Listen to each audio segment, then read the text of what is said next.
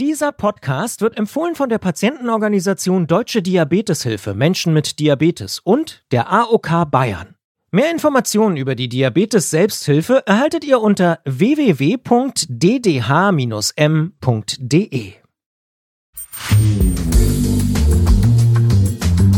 Der Zuckerdetektiv. Der Diabetes-Podcast von gesundheithören.de und der Apothekenumschau.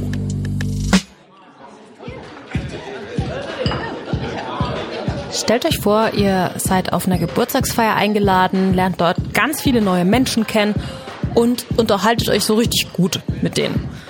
Ja, was macht ihr dann? Verheimlicht ihr euren Diabetes? Geht ihr da offen mit um? Ist ja trotzdem irgendwie nicht so das erste Thema, was man anspricht, wenn man neue Menschen kennenlernt. Aber habt ihr da den Mut, in die Konfrontation zu gehen, euch verletzlich zu machen? Oder verschweigt man sowas dann doch lieber? Gerade um diesen Umgang mit Diabetes in der Öffentlichkeit, um Diskriminierung und um Stigmatisierung soll es in dieser Folge gehen. Und ich habe dafür mit drei Menschen gesprochen, die den Themen Diskriminierung und Stigmatisierung bisher aus ganz unterschiedlichen Perspektiven begegnet sind. Mein Name ist Sabine Pusch und ich sage Hallo zu einer neuen Folge Zuckerdetektiv. Ich bin Gesundheitsjournalistin und in diesem Zuckerdetektiv-Podcast gehe ich den großen und kleinen Fragen nach, die man eben so hat, wenn man Diabetes hat. Ja. Und bei dieser Recherche, da bin ich von meiner Zuckerdetektiv-Kollegin Anja Kopf unterstützt worden. Sie arbeitet auch in der Redaktion, die zum Beispiel den Diabetes-Ratgeber aus der Apotheke und die Apothekenumschau macht. Die Spurensuche. Also, am Anfang von der Recherche war ich erstmal wirklich überrascht, dass das Thema in der Wissenschaft bei weitem nicht den Stellenwert hat, den ich jetzt erstmal vermutet hätte und den ihr euch wahrscheinlich auch wünschen würdet.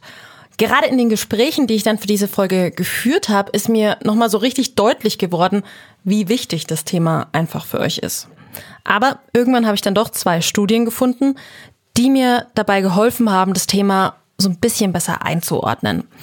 Zum einen war da die 2015 veröffentlichte Dawn-2-Studie. Ähm, und in dieser Studie wurden die Wünsche, Ansichten und Bedürfnisse von Menschen mit Diabetes und von deren Angehörigen in mehreren Ländern abgefragt. Und wenn man sich dann die Ergebnisse aus Deutschland anschaut, dann sieht man, dass etwa jeder 13. Mensch mit Typ 2 Diabetes sagt, ja, ich kenne das, dass ich aufgrund meines Diabetes ausgegrenzt werde. Kleine Nebennotiz noch, bei Typ 1 war es noch mehr, also da war es jeder fünfte. Ja, neben dieser Dawn 2 Studie habe ich noch eine Schweizer Studie gefunden. Da wurden 3300 Menschen befragt mit Typ 2 und mit Typ 1 Diabetes. Und gefragt wurde, in welchen Situationen sie aufgrund ihrer Erkrankung ungleich behandelt worden sind. Und ziemlich oft war das im Zwischenmenschlichen der Fall, also im Umgang mit Freunden, in der Familie oder am Arbeitsplatz. Aber eben auch im Zusammenhang mit der finanziellen Belastung, dass man zum Beispiel Krankheitskosten nicht von der Steuer abziehen konnte oder dass man gar keine Lebensversicherung abschließen durfte oder dass die sehr teuer war. Also ja, das Thema ist relevant, finde ich vor allem, nachdem ich mich jetzt im Laufe dieser Recherche ja auch viel mit echten Menschen und echten Geschichten auseinandergesetzt habe.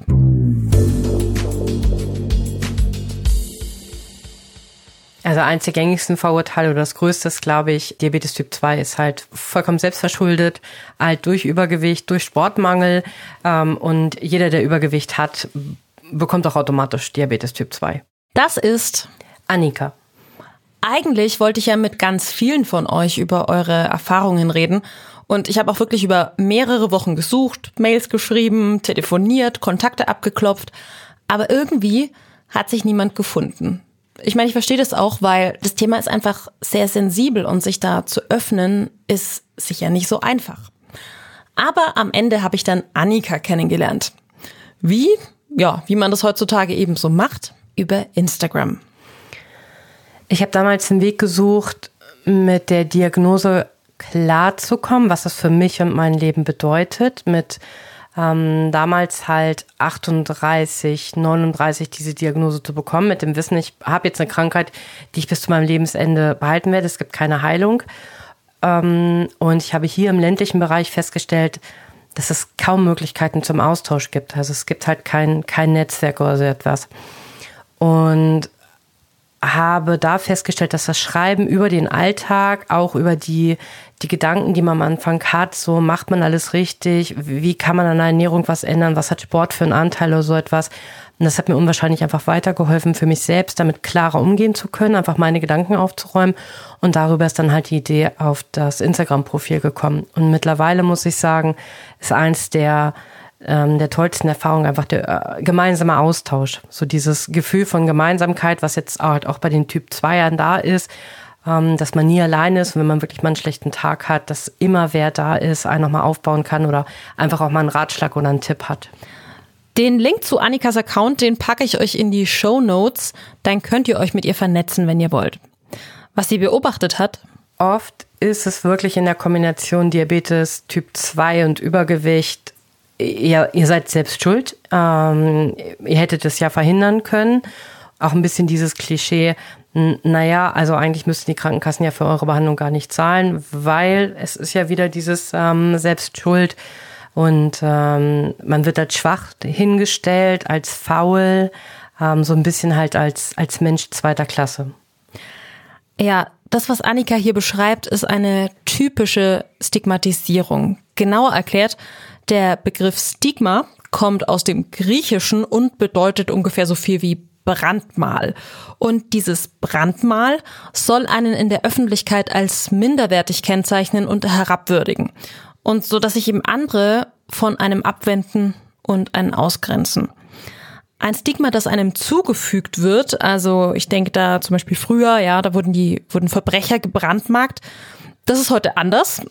Aber man ist dazu übergegangen, körperliche Merkmale zu einem Stigma zu machen.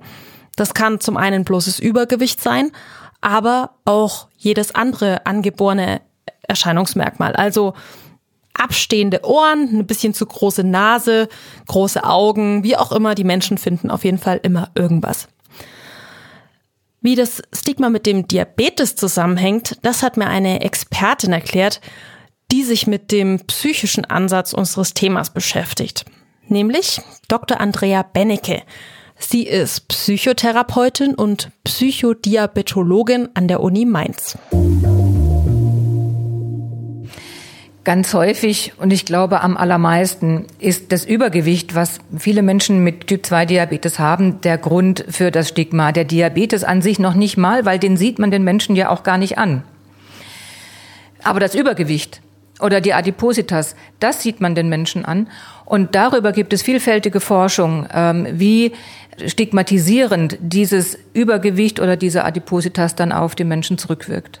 Je sichtbarer die Krankheit also ist, und dazu gehört nicht nur das Übergewicht, sondern zum Beispiel auch, wenn man Insulin spritzen oder den Blutzucker messen muss, desto häufiger wird man potenziell auch Zielscheibe von blöden Sprüchen, von abschätzigen Blicken und von ausgrenzendem Verhalten.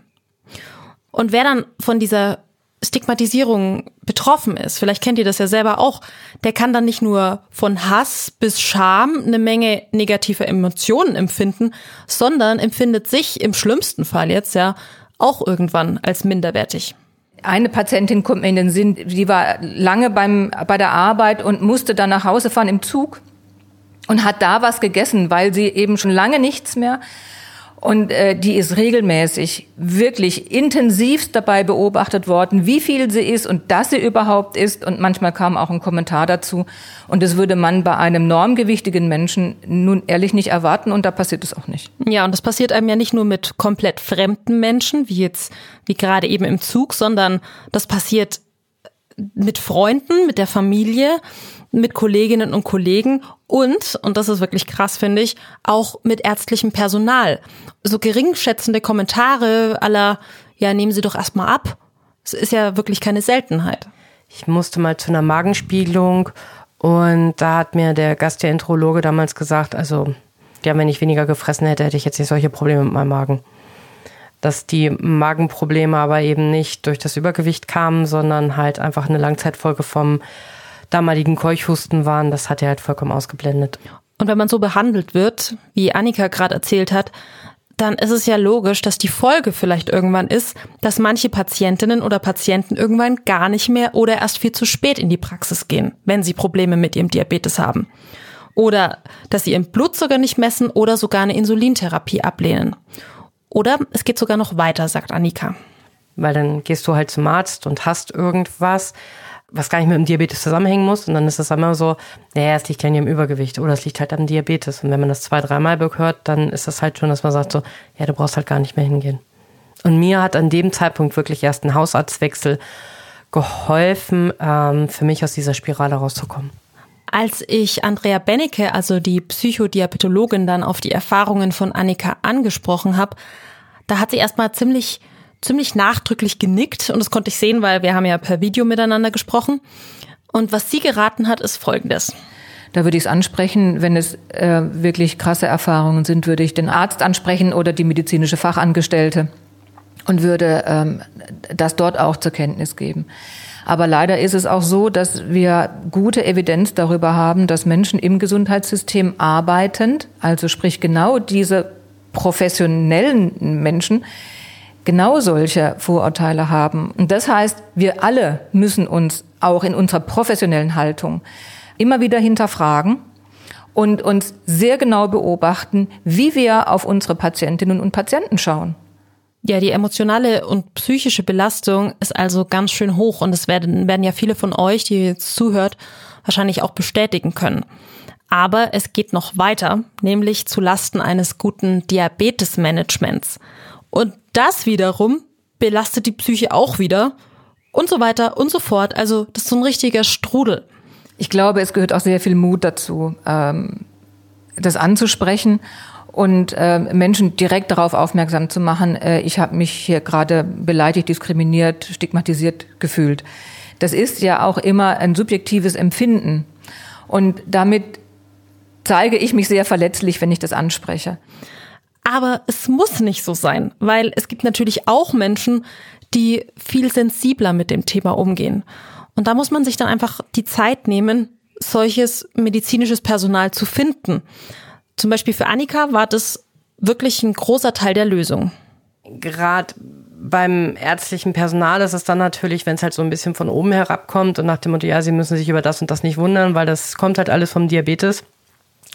Ähm, dann ist man halt schon so, dann komme ich mir vor, manchmal wie ein, wie ein Kleinkind, ähm, weil ich da einfach denke, da kann die Kommunikation einfach anders funktionieren oder da wünsche ich mir manchmal auch eine Kommunikation auf Augenhöhe und ähm, bin da froh, dass es im Gros meiner behandelnden Ärzte wirklich halt auch so ist. Also auch der Austausch mit dem Hausarzt, das findet alles auf Augenhöhe statt. Und das ist halt, äh, weil er eben weiß, das ist mein Diabetes-Management. Ich gucke da halt, ähm, was soll mein Weg sein und das stimmen wir gemeinsam halt ab. Und das finde ich wichtig. Und das wiederum führt mich zu einer ganz praktischen Frage. Wie könnt ihr denn jetzt mit Ausgrenzung im Alltag umgehen? Die Expertin Andrea Bennecker hatte ein Beispiel aus ihrer Praxis. Also ich habe mit der einen Patientin, die im Zug immer was essen musste, wenn sie von der Therapie nach Hause gefahren ist. Es war wirklich Abend und ähm, sie hat da sehr drunter gelitten, dass da so viele Menschen sie angeguckt haben. Und sie hat gesagt, ich würde so gerne denen was Anständiges, etwas Treffendes äh, entgegensetzen. Und wir haben da so ein bisschen gegrübelt drüber. Und äh, ich glaube, das, was sie dann am meisten eingesetzt hat, wenn ihr jemand so wirklich intensiv zugeguckt hat beim Essen, war, dass sie dann gefragt hat, mögen Sie auch was? Und äh, das hat dann meistens dazu geführt, dass entweder äh, derjenige beschämt oder diejenige beschämt weggeguckt hat oder äh, sich das Ganze so ein bisschen in Wohlgefallen aufgelöst hat, dass dann auch irgendwie so ein Spruch zurückkam und beide dann so ein bisschen lächeln wenigstens konnten. Aber es ist in der Tat so, dass es wirklich gut ist, wenn man sich vorher solche Sachen überlegt. So ein paar kleine Repliken, äh, die man einfach auf Lager hat, weil spontan fallen die einem in der Regel nicht ein. Also am besten vorher überlegen. Sehr guter Punkt, würde ich sagen. Also das ist ja oft so, äh, dass man sich für einige Situationen, in die man immer wieder kommt, gute Sprüche zurechtlegen muss, damit man nicht so, nicht so blank dasteht und sich danach drüber ärgert. Ne? Und Das, was Andrea Bennecke gerade gesagt hat, möchte ich noch um ein paar Punkte ergänzen, die ich bei der Recherche noch gefunden habe. Nämlich, versucht ruhig zu bleiben, weil klar, wer wütend wird, der sorgt dafür, dass die Stimmung sich erst recht aufheizt. Seid offen und geht selbstbewusst mit eurer Krankheit um, weil wer seine Krankheit nicht als Schwäche empfindet, der bietet auch weniger Angriffsfläche. Also muss irgendwie schaffen zu lernen, mehr zu sich und dieser Krankheit zu stehen. Holt euch Unterstützung.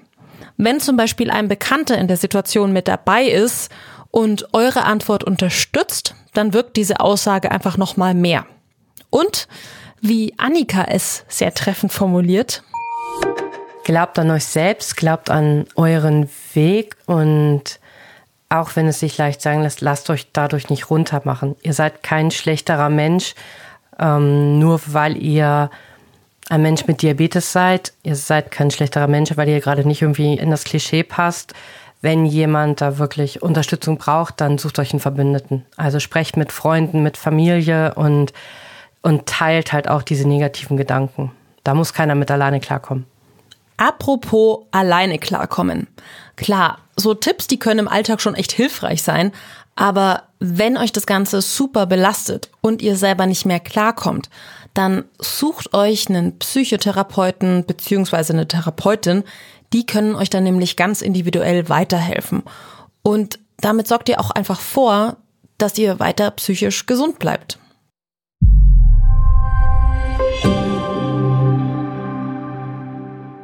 Hi, ich bin Kari Kungel aus dem Team von gesundheithören.de. Das ist das Audioangebot der Apothekenumschau.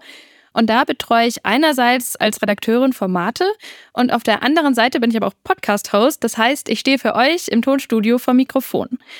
Ja, und ich finde es total wichtig, über Krankheiten aufzuklären, die vielleicht noch nicht alle auf dem Schirm haben, die aber recht viele Menschen betreffen. Und zwar zum Beispiel die Krankheit Endometriose. Und generell finde ich es auch wichtig, über vermeintliche Tabuthemen zu sprechen, wie zum Beispiel die Menstruation. Und das alles aber streng medizinisch und pharmazeutisch überprüft, weil genauso arbeiten wir hier bei gesundheithören.de. Und da gibt es noch viele weitere Podcasts, also klickt euch mal durch und hört rein.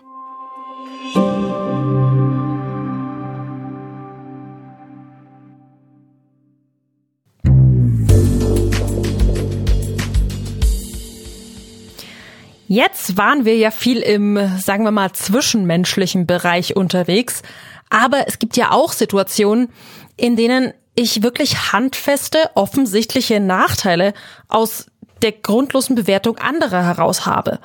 Und immer wenn das passiert, dann spricht man von Diskriminierung. Zum Beispiel, wenn man einen Job nicht bekommt oder wenn man rausgeschmissen wird oder wenn einen eine Versicherung nicht nimmt oder ganz viel Beitragszahlungen von einem möchte. Was sind also so Fälle, bei denen ich mir rechtliche Unterstützung holen sollte und vielleicht sogar muss? Da habe ich Oliver Ebert gefragt. Er ist Rechtsanwalt, hat Typ 1 Diabetes und hat schon ziemlich viel zum Thema Diabetes und Recht geschrieben. Und mit ihm bin ich dann nochmal ziemlich tief ins Thema eingetaucht. Erstmal, Wann wird denn aus einer ungleichen Behandlung eine Diskriminierung, die dann unter Umständen auch gegen das Recht verstößt? Also, wenn jemand äußert, dass er generell Menschen mit einer bestimmten Krankheit für nicht sonderlich leistungsfähig hält, dann wäre das noch im Rahmen der Meinungsäußerung zulässig, muss man nicht teilen und billigen, die Meinung, aber man könnte rechtlich dagegen nicht unbedingt vorgehen.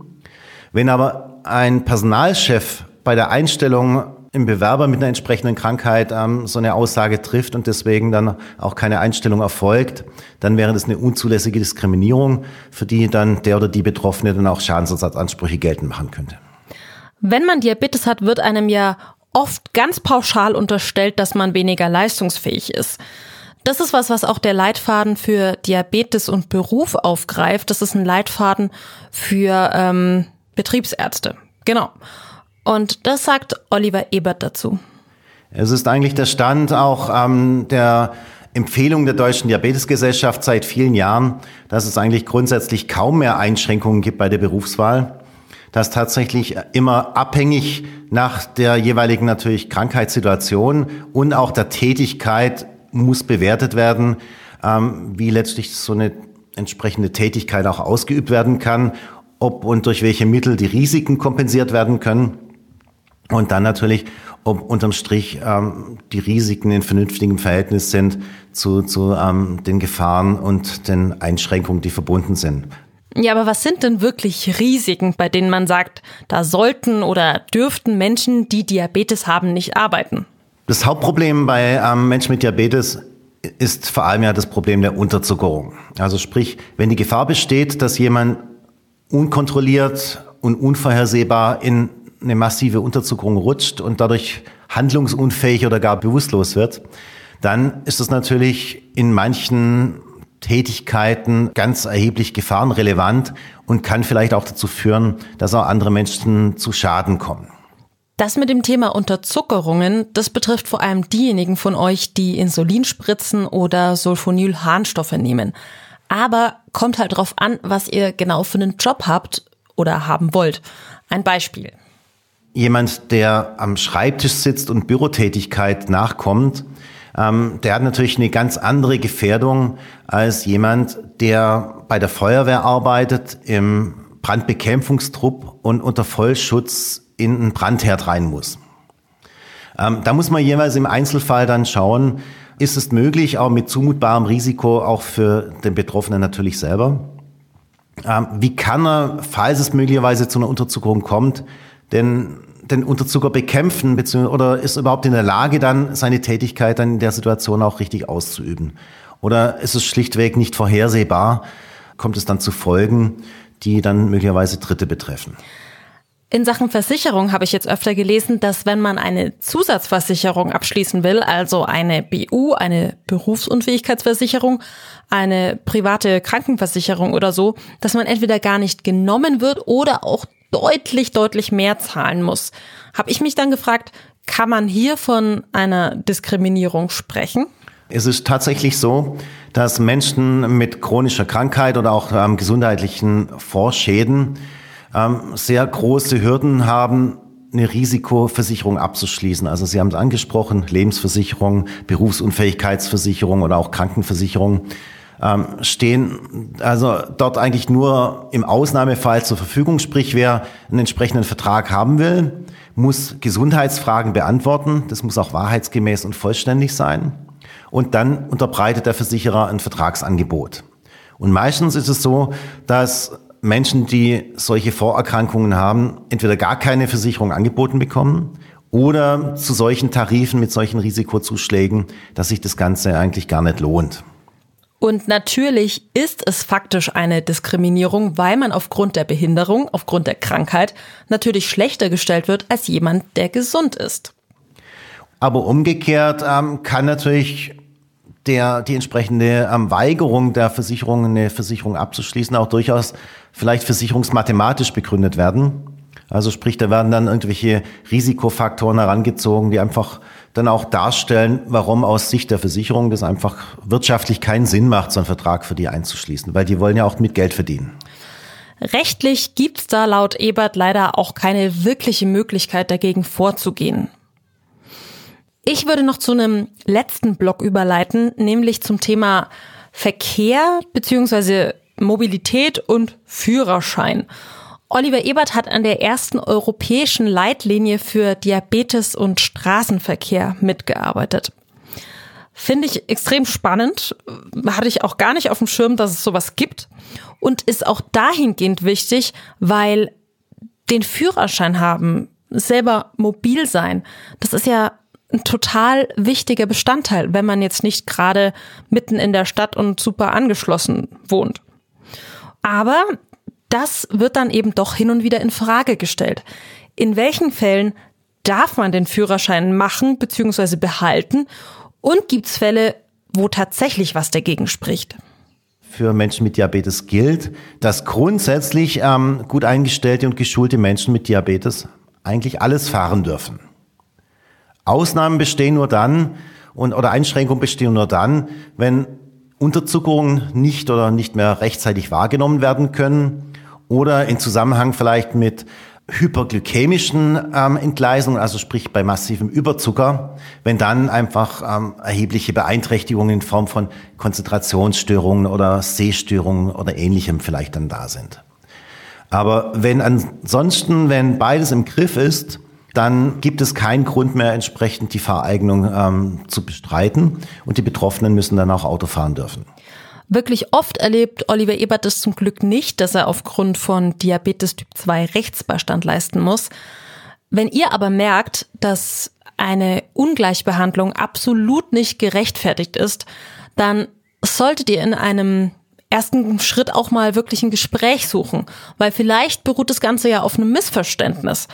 Aber wenn es tatsächlich nicht möglich ist, dieses Missverständnis zu beseitigen oder eine gute Lösung hinzubekommen, dann empfiehlt sich natürlich schon, sich sachkundigen Rat einzuholen. Zum Beispiel von Menschen wie Oliver Ebert. Aber es muss auch nicht gleich immer ein Anwalt sein. Vielleicht könnt ihr auch zur Schwerbehindertenvertretung gehen oder auch zu entsprechenden Verbänden, die eben Unterstützung bieten. Die Lösung. Also, so eine richtige Lösung, muss ich sagen, habe ich jetzt nicht parat. Aber ich kann noch mal zusammenfassen, immerhin. Also, Studien zeigen, viele Menschen mit Typ 2 Diabetes werden stigmatisiert, erfahren Stigmatisierung. Gerade wenn man übergewichtig ist und oder Insulin spritzen muss. Der Grund ist oft Angst, Unwissenheit und ein stereotypes Bild, das in den Köpfen festsitzt. Egal ob es jetzt Freunde, Fremde oder medizinisches Personal ist. Was ihr tun könnt, ist, euch vorab schon mal schlagfertige Sätze zurechtzulegen, mit denen ihr kontern könnt, mit denen ihr auf blöde Bemerkungen reagieren könnt und aber auch versuchen, über die eigene Erkrankung aufzuklären. Was gesellschaftlich nötig ist, und ja, das ist ein riesengroßes Fass, aber ich möchte es jetzt trotzdem aufmachen, ist viel mehr Aufklärung. Also, wie entsteht Diabetes? Und was sind die Gründe für Übergewicht? Und was man auch noch sagen muss, das Ganze ist halt auch keine Einbahnstraße. Man muss auch selber so ein bisschen Verständnis haben, wenn sich jemand anders vielleicht aus Unwissenheit oder aus Unsicherheit nicht so sensibel verhält. Und wenn man dann auf den oder die andere zugeht und das Gespräch sucht, kann man einfach nochmal ein ganz anderes Bewusstsein schaffen. Und ja, wer mehr weiß, wer aufgeklärter ist, kann auch einfach viel besser mit dem ganzen Thema umgehen und hat vielleicht dann eben auch nicht mehr so viel Vorurteile, nicht mehr so stereotype Bilder im Kopf. Und wenn Selbstsicherheit, Humor und auch sonst nichts mehr weiterhelfen können, dann gibt's die Antidiskriminierungsstelle des Bundes. Da bekommt ihr Tipps, wie ihr euch in einer Konfliktsituation verhalten könnt oder ihr könnt dort auch nach Fachleuten für eine Beratung suchen, die es bei euch in der Nähe gibt. Den Link dazu, den findet ihr in den Show Notes. Und um den Kreis zum Anfang zu schließen, wenn ihr nicht wisst, ob ihr offen über eure Krankheit reden sollt, dann macht einen Selbsttest. Zum Beispiel unter sagix.de. Der kann euch vielleicht dabei helfen zu erkennen, was für und was gegen einen offenen Umgang mit eurer Krankheit spricht. Und auch den Link packe ich euch in die Show Notes. Was ihr auch in den Show Notes findet, sind übrigens alle relevanten Quellen, die wir für diese Folge verwendet haben. Und wenn ihr schon die ersten Folgen gehört habt, vielleicht habt ihr euch ja dann immer mal wieder gefragt, was will sie eigentlich immer mit diesen Quellen und mit den Show Notes? Warum machen die das?